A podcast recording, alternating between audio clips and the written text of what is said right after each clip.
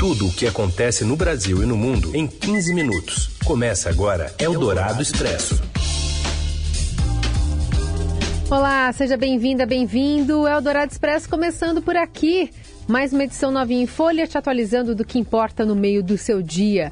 Eu sou a Carolina Ercolim, comigo Heisen Abac. Fala, Heisen. Oi, Carol, boa tarde para você. Para quem nos ouve no FM 107,3, no radioeldorado.com.br, na skill da Alexa, também no nosso aplicativo. E um alô para você que está aí no podcast, nos ouvindo em qualquer horário. Vamos aos destaques desta recheada quarta-feira, dia 1 de fevereiro.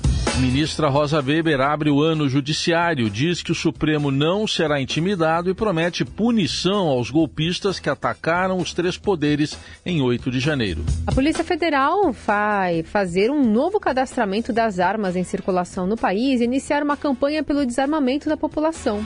E ainda a disputa pelo comando da Câmara e do Senado e a inclusão de pessoas com deficiência na primeira fase da nova vacinação contra a Covid. Eldorado Expresso. Tudo o que acontece no Brasil e no mundo em 15 minutos. Começamos direto de Brasília com os destaques do ano do Judiciário, as menções e as falas da, de todas as autoridades presentes no Supremo Tribunal Federal. A Eliane Cantanhede, nossa colunista, está por lá e acompanha tudo, traz os detalhes aqui para gente. Tudo bem, Eliane? Boa tarde. Oi, boa tarde, Carolina. Heisen, ouvintes. Realmente, eu estava lá na reabertura do Supremo Tribunal Federal. Foi uma reabertura muito atípica, muito emocionante.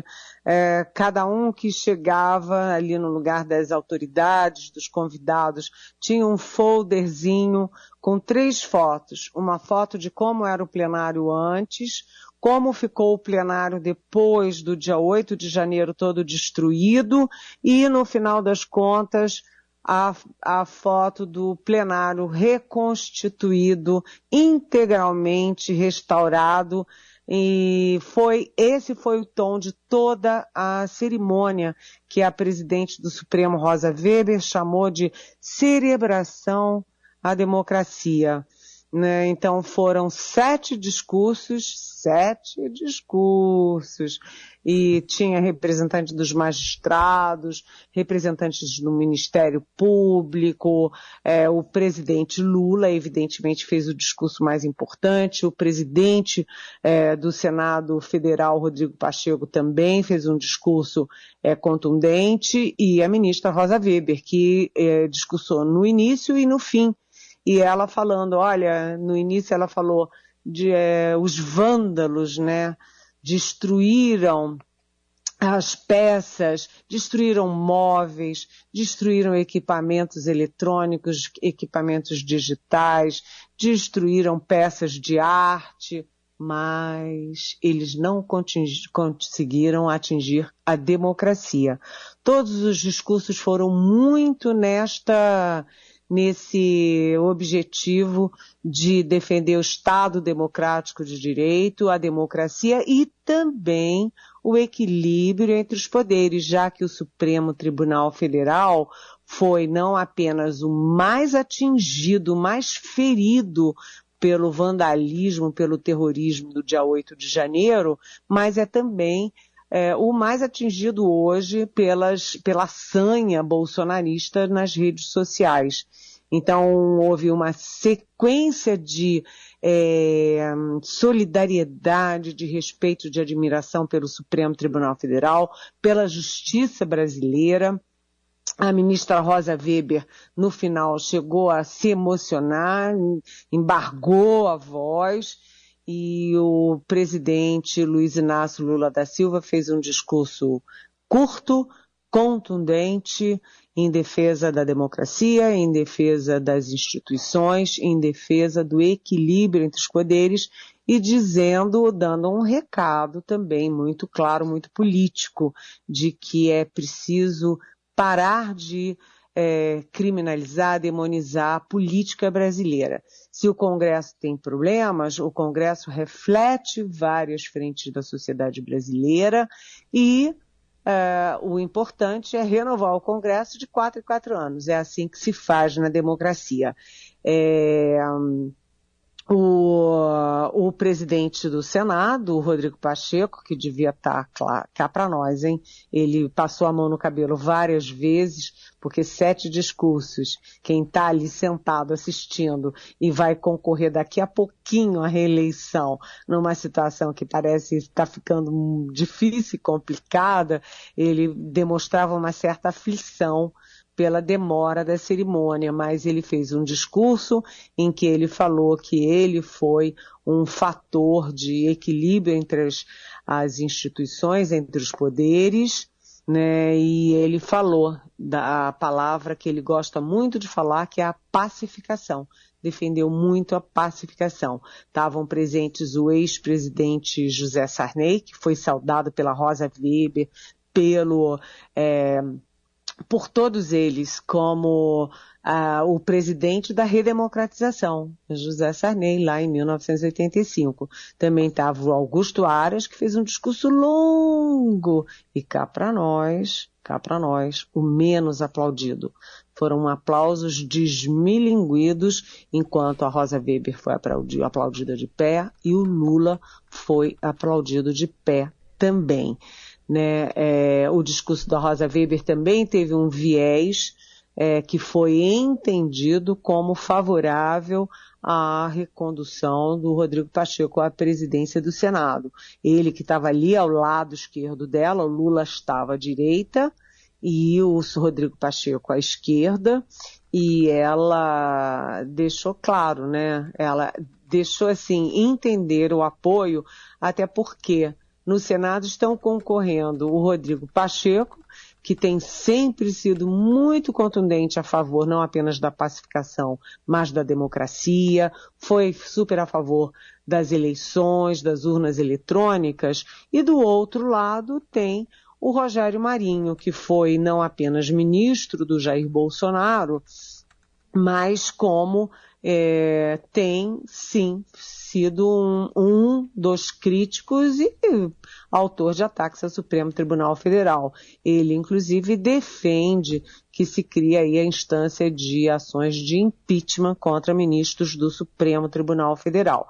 Ou seja, o Rodrigo Pacheco fala em pacificação entre os poderes e o seu adversário principal, que é o Rogério Marinho, fica naquela, naquele batidão é, de ser contra o Supremo, contra os ministros do Supremo, atiçando a horda bolsonarista que, enfim, que deu gás para aquela turma que fez a selvageria do dia 8 de janeiro. Foi uma cerimônia, portanto, cheia de, vamos dizer, de simbologias, de manifestações pró-democracia e de normalização dos poderes da República. Para terminar, tinha também alguns ministros do Lula, como obviamente o ministro da Justiça, o Flávio Dino, eh, o ministro eh, da Comunicação, uh, o ministro Rui Costa da Casa Civil e também o chanceler, o ministro das Relações Exteriores, o Mauro Vieira, que foi muito ah, eu vi, eu vi com os meus olhos como ele foi bem recebido, como ele foi recebido é, calorosamente naquele ambiente jurídico do Supremo Tribunal Federal, restaurado, bonito e mostrando a força da democracia. Muito bom. Depoimento aqui da Eliane Cantanhede, que acompanhou de Brasília, né, essa movimentação toda com esses bastidores. Eliane, obrigada. Bom trabalho. A gente volta a se falar amanhã. Mas eu vou pedir licença para vocês. Pode? Claro. Não, é porque a ministra Rosa Weber agradeceu é, ao Ministério Público em nome de não sei quem, ao Executivo em nome do presidente Lula, e ao agradecer à mídia brasileira, ela falando da importância da mídia, a importância da imprensa, ela agradeceu em nome de três jornalistas que estavam lá. Entre tantos que foram a Miriam Leitão, o Márcio Chaer e a Eliane Cantanhede aqui da nossa Rádio Eldorado. Fiquei muito honrada e muito emocionada por ter sido citada na cerimônia pela presidente do Supremo Tribunal Federal. Que legal, merece, Eliane. Obrigada, viu? Até amanhã. Até amanhã, um beijão. Um beijo. Bom, a gente também cita aqui um outro trecho do discurso da ministra Rosa Weber, nesse trecho mais duro que a Eliane inclusive mencionou aqui né, em defesa da resiliência do tribunal, a, a presidente do Supremo disse que os ministros jamais serão intimidados pela barbárie. Não sabiam os agressores de 8 de janeiro que o prédio sede do Supremo Tribunal Federal, na leveza de suas linhas e na transparência de seus vidros, enquanto símbolo da democracia constitucional, é absolutamente intangível a ignorância crassa da força bruta. De todo inútil para o que perseguiam, a destruição do patrimônio físico da Suprema Corte, que na verdade é patrimônio do povo brasileiro, é patrimônio da humanidade. A inspiração que anima as estruturas concebidas pelo gênio de Niemeyer, assim como os valores que informam a atividade jurisdicional desta casa, jamais serão atingidos ou subjugados pela barbárie. Nem pela barbárie seus juízes se sentirão intimidados. A ministra também prometeu que todos os responsáveis pelos atos golpistas serão responsabilizados com rigor da lei. Manifestantes que foram chamados pela presidente do Supremo de inimigos da liberdade, movidos por um ódio irracional quase patológico e imbuídos da ousadia da ignorância. Rosa também se referiu aos protestos extremistas como um ataque criminoso e covarde. A ministra foi aplaudida de pé pelas autoridades presentes.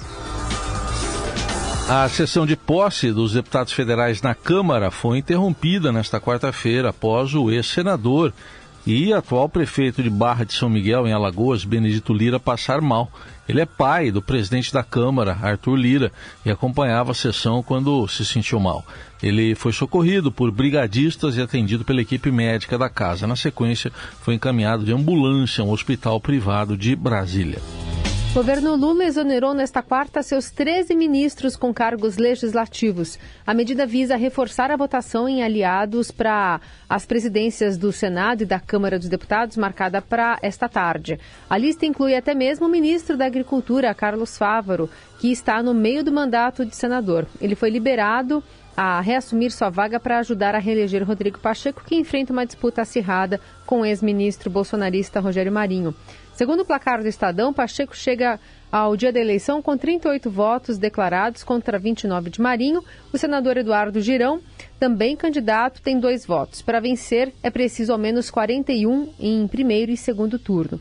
Os decretos de exoneração estão publicados no Diário Oficial na prática funcionam como uma espécie de licença, já que após as eleições do Congresso, todos voltarão a comandar suas respectivas pastas. Parte dos ministros exonerados ainda assumirão hoje seus mandatos de senador. É o caso, por exemplo, de Flávio Dino e Camilo Santana.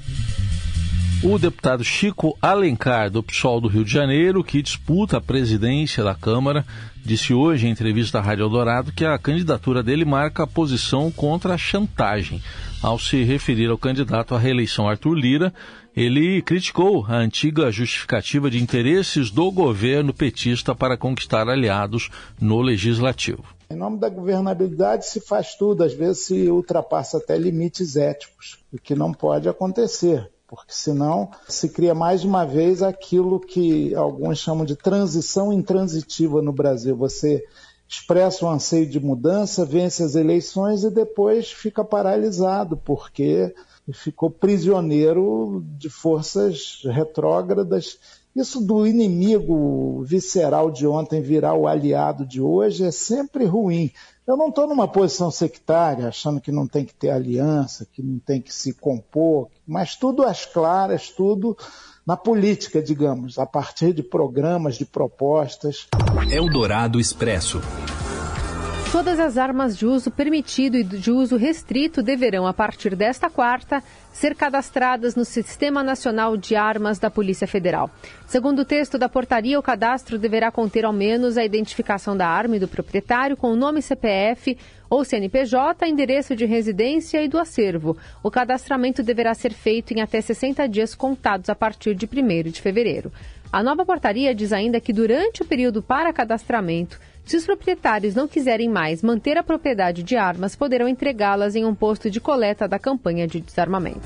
Eldorado Expresso. O Ministério da Saúde inclui pessoas com deficiência na primeira fase da nova vacinação contra a Covid-19. Os detalhes chegam com o colunista da Eldorado, Luiz Alexandre Souza Ventura. Boa tarde. Boa tarde, Carolina. Boa tarde, Heisen. O Ministério da Saúde finalmente incluiu as pessoas com deficiência na primeira fase da campanha de vacinação contra a Covid-19 para o ano de 2023, que começa no dia 27 de fevereiro. O calendário divulgado pela pasta na semana passada tinha quatro fases e as pessoas com deficiência não estavam em nenhuma dessas etapas o que contraria a lei aprovada em 2021 que prevê prioridade à população com deficiência nas campanhas de imunização e também contraria a lei brasileira de inclusão da pessoa com deficiência. A gente havia alertado aqui que a falta de critérios bem estabelecidos, bem determinados, de nomear quem vai tomar a vacina impedia a imunização das pessoas com deficiência, como aconteceu no auge da campanha antes da aprovação da lei federal. É importante estabelecer que o Ministério da Saúde, ao incluir a população com deficiência, não está fazendo um favor, não está fazendo uma benevolência. Isso é uma obrigação prevista em lei. A população com deficiência está no grupo de risco da Covid-19 e precisa de imunização urgente. Obrigada, Ventura. E em São Paulo, a Secretaria Municipal de Saúde inicia nesta quinta a vacinação de todas as crianças de 6 meses a 2 anos, 11 meses e 29 dias de idade contra a Covid. Além disso, crianças de 5 a 11 anos que já estejam imunizadas com as duas primeiras doses poderão receber a terceira dose de reforço. Elas começam hoje a ser enviadas para toda a rede de vacinação do município para iniciar a imunização amanhã. Eldorado Expresso. A CBF aumenta o prêmio da Copa do Brasil e o campeão pode levar em torno de 92 milhões de reais. Fala, Robson Morelli. Olá, amigos. Hoje eu quero falar da premiação da Copa do Brasil, a competição que mais bem paga os clubes do futebol brasileiro. Um aumento de 10 milhões ao vencedor da competição, comparado ao que foi pago o ano passado. Então, o campeão da Copa do Brasil 2023 vai embolsar só de premiação 70 milhões de reais. Isso mesmo, 70 milhões de reais. Somando todas as partes da competição, todas as cotas das etapas, o campeão pode embolsar 91 milhões de reais. É muito dinheiro, é prêmio grande, é prêmio que deixa o clube bastante satisfeito e com as contas, se não em dia, com um caminho bem legal, bem legal para a temporada. Para vocês terem uma ideia, os patrocinadores masters dos grandes clubes do futebol brasileiro pagam em torno de 100 milhões de reais pela temporada toda. Então, o campeão da Copa do Brasil tem a oportunidade de ter um novo patrocinador master. Eu vou falar aqui para vocês, vocês que estão me ouvindo, anotem a premiação de cada fase da Copa do Brasil. Primeira fase, 1,4 milhão de reais para quem está no grupo 1, são os principais clubes. Segunda fase, 1,7 milhão de reais. Terceira fase, 2,1 milhões de reais. Oitavas de final, 3,3 milhões de reais, quartas de final 4,3 milhões de reais, semifinal, os times que vão disputar as semifinais vão ganhar 9 milhões de reais. O vice-campeão ganha 30 milhões de reais e o campeão 70 milhões de reais. É a competição que mais bem paga no futebol brasileiro. É isso, gente. Falei, um abraço a todos. Valeu. Eldorado Expresso. Times have changed I come, but I ain't the same. Mama, I'm coming home. Ozzy Osbourne, lenda do hard rock, anunciou o cancelamento das datas da sua turnê de 2023 no Reino Unido e outros países da Europa e sua aposentadoria dos palcos. Osborne divulgou um comunicado nesta quarta dizendo que os danos à coluna sofridos em um acidente há quatro anos o impedirão de fazer turnês. O vencedor do Grammy de 74 anos e ex-vocalista da banda de metal Black Sabbath disse que minha voz está boa, está ótima. mas que continua fisicamente fraco após três operações, tratamentos com células-tronco, fisioterapia e um tratamento que usa um exoesqueleto robótico para ajudar a melhorar o movimento e o equilíbrio.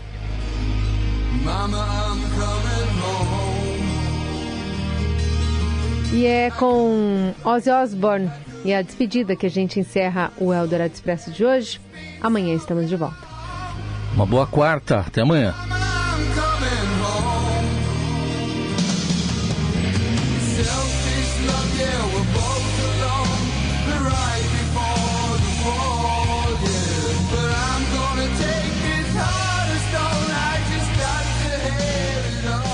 Você ouviu Eldorado Expresso tudo o que acontece no Brasil e no mundo em 15 minutos.